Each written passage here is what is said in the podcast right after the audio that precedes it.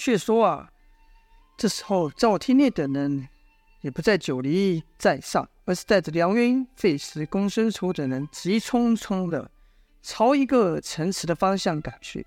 因为他下了南宫山庄后，听到探兵打探的消息是，第听到两个消息，第一个是叶流星带来的，他和赵天烈说，赵月华和另一个不知名的小子已经脱离了殷万清的控制。而第二个消息是，有人看到周月华曾经出现在那座城池，甚至和墨家人一起上了战场。一听到这边，赵天烈哪里坐得住，立刻就率领人马朝那城池的方向赶去，要去寻找赵月华。杨云也奇怪，心想：这月华摆脱了一万金，自然是好事，可怎么会和墨家人走在一块呢？这可是个太奇怪了。事后，终于也在途中。赶到了从城池中要往九黎方向回去的赵月华和姚建勋两人呐、啊。赵月华一看到赵天烈和梁月英，就忍不住扑了上去，跟着就哭了出来，想把这几位像是要把这几日所受的委屈啊，伊万青带给他的委屈等等都发泄出来一样。梁元英柔声安慰道：“没事的，没事的，有我们在这，没有人敢再欺负你。”赵天烈则说。我早晚会让那个殷万青付出代价。赵月华说：“爹爹，你要小心他，那个臭蛇已经和之前不一样了。”赵天烈自然不会在意，对他来说，就算殷万青真练成了冰火无极功，那又怎样？于是赵天烈说道：“哼，怕他个屁！他远远不是我的对手。走，我们回寨去。”三人团聚，自有不少话说。姚建轩插不上嘴啊，只好默默的跟在后边。哎，这时候公孙丑在和姚建勋搭话，就听公孙丑说：“小子还活着呢，命还真大。”姚建勋和公孙丑是老熟人了，姚建勋就说：“当然，你也不想想我是谁，区区臭蛇哪困得住我？想当初你那血池天牢不也一样困不住我？”公孙丑说：“哼，好好。”你这小子还真是越挫越勇，看来这天下还真没有事情能难得倒你啊！姚建勋回道：“那是当然。”公孙丑又问：“你体内的炎阳劲如何了？还发作吗？”姚建勋摆了摆手，装作无所谓的样说道：“哎，老样子，没什么。”公孙丑说：“瞧你的气色，确实比之前好多了。那四爷血哈也该还我了吧？”姚建勋说：“哈。”我说嘛，没事来跟我搭什么话？原来是来找我要东西的。哎，那四眼雪蛤是林掌门送给我的，我干嘛要给你啊？公孙仇说：“哎，哎，臭小子，你这话就不对了。那可是我费尽千辛万苦抓来的，而且还宁愿留我是看在我的面子上，才把雪蛤暂时借给你。我还答应人家一年后要还给他呢。”姚建轩耸了耸耸肩说道。哎，那你现在可以开始想要怎么向林掌门赔罪喽？公孙仇不解问道：“怎么，四眼雪蛤不在你们身上？”姚建勋摇摇头，没说话，比了一个死掉的手势。公孙仇就问道：“你别害我开玩笑，我可是答应过人家的。”姚建勋说：“这四眼雪蛤是我救命之物，我怎么会拿它开玩笑呢？”公孙仇问：“他好好的，怎么会死？”姚建勋说。这事说来话长啊，公孙仇说：“再长你也得给我说清楚了。”姚继轩只好把殷万青如何把他们抓走，如何用雪蛤练功，如何制服殷万青，又如何遇上被殷万青囚禁的殷万白，殷万白把四眼雪蛤给吃了一次，通通说了一遍。公孙仇是一边听一边抽着烟，听到凶险处，那烟就抽得凶，偶尔还发出啧啧之声。难以置信啊！待姚建勋说完后，公孙仇像听傻了般，没有说话。姚建勋就问道：“怎么，你不信啊？”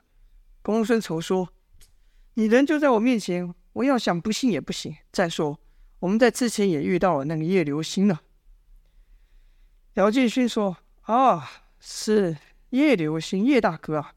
我们能摆脱那臭事，还得多亏那叶大哥出手相助。”有机会，我会得好好谢谢他。公孙仇说：“好啊，他人就在九黎上，你可以当面和他说。”姚建勋听到时乐道：“那太好了，他那什么步动起来可快得要命，我也好好跟他学学。”公孙仇说：“他那个功夫叫追月步，连人家武功都不知道。”姚建勋说：“对对对，追月步那功夫可太厉害了。”跟着呢，姚建勋就把厉流星如何和殷万金打斗之事说了一遍。公孙仇是默默的听。待姚建勋听完后，公孙仇才说：“嗯，可你们又怎会和墨家人走在一块？听说还上战场去了。”姚建勋说：“那有什么奇怪的？”我师弟他就是墨家中人呢。公孙仇咦了一声，奇道：“你们不是道家高人冯继子的徒弟吗？怎么又变成墨家的人了？”姚建勋说：“哎呀，跟你说说来话长，你不信吧？硬要说，哎，好吧，那我就问你说吧。我师弟的爷爷是墨家人，他自然也是墨家人。听我师弟说，当初还是墨家的首领托我师傅收收留他的。”公孙仇这才恍然大悟，说道：“原来还有这么一段渊源。可可你又怎么带小姐上战场呢？你小子知道什么叫战场吗？就凭你也敢跟着墨家人上阵，岂不胡闹？好险小姐没受伤，不然我肯定让你比在殷万青手里更加难过一百倍。”姚建勋气了一声，说：“这有什么？难缠大丈夫本就该干一番大事业。”更何况我师父常教导我要锄强扶弱，我保内城内无辜百姓难道有错吗？公孙仇说：“错错错，大错特错！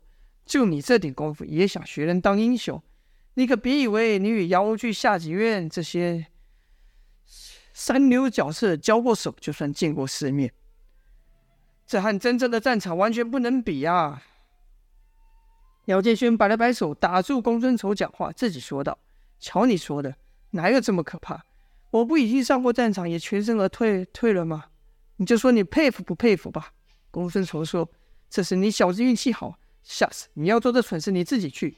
再敢带上我家小姐，我可饶不了你。”姚建轩反问道：“那要是他自己想这么干呢？”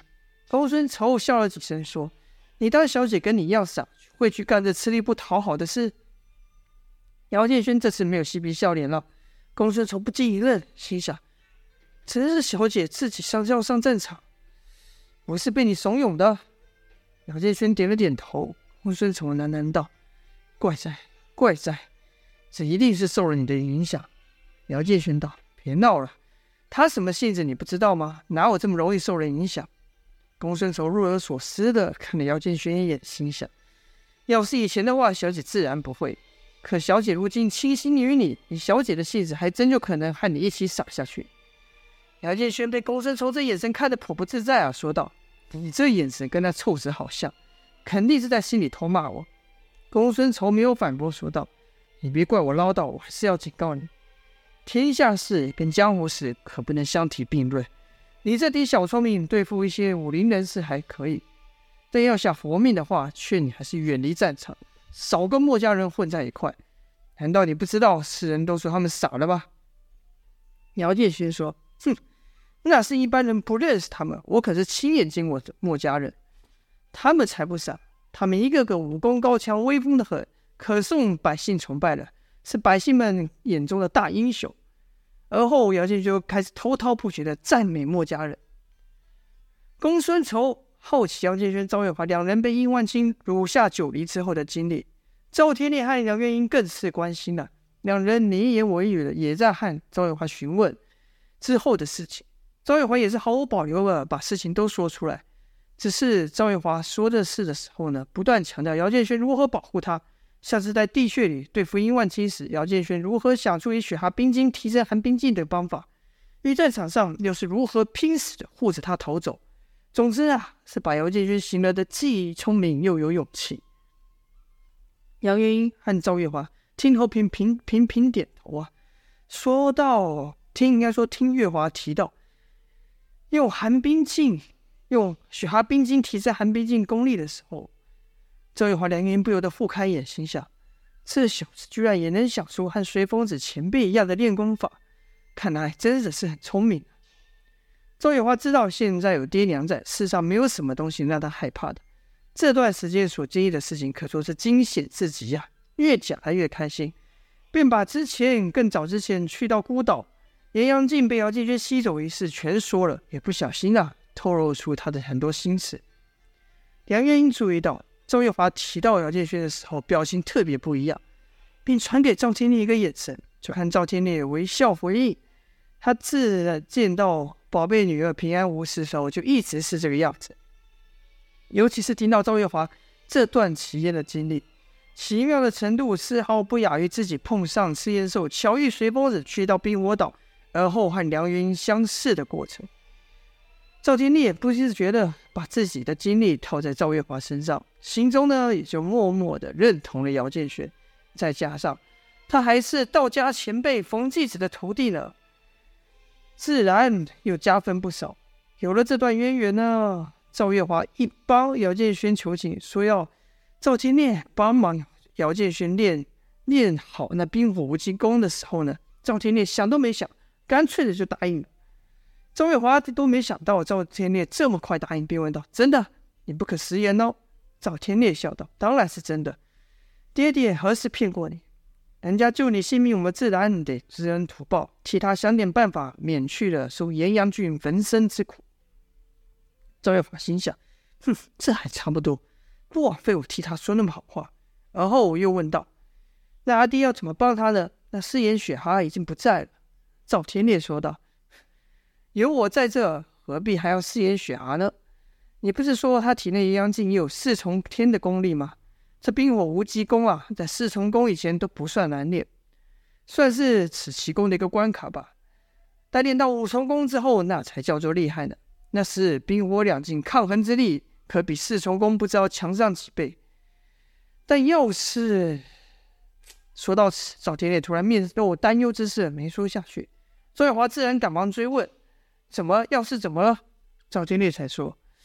要是练功者的筋骨不行，那可就遭殃了。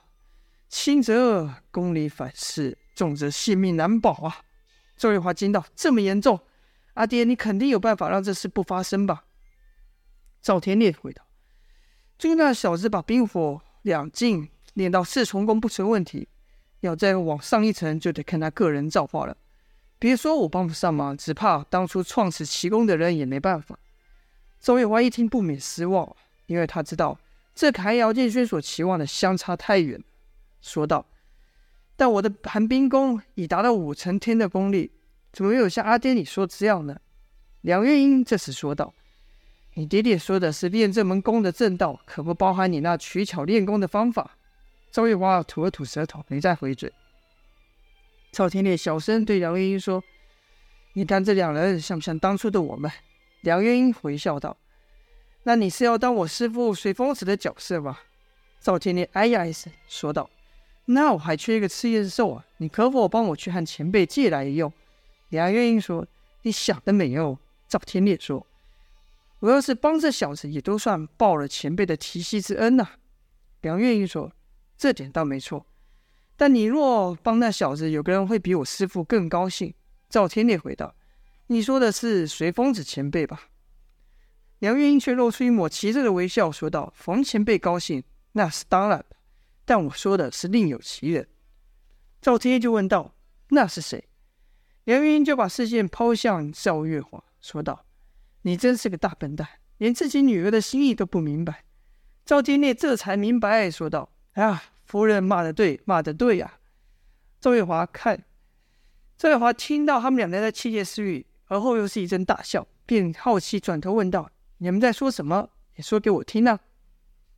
赵天烈说：“没什么，没什么。你娘在看我夸你呢。”赵月华问道：“夸我什么？”梁月英说：“夸你有这么好的眼力，脑袋聪明，行吗？”赵月华笑道：“这还用说？也不想想我是谁生的。”如此呢，三人又是一乐。而后赵月华又说自己遇到墨家人，尤其是其中一个年纪和他相近，叫做墨文的女子。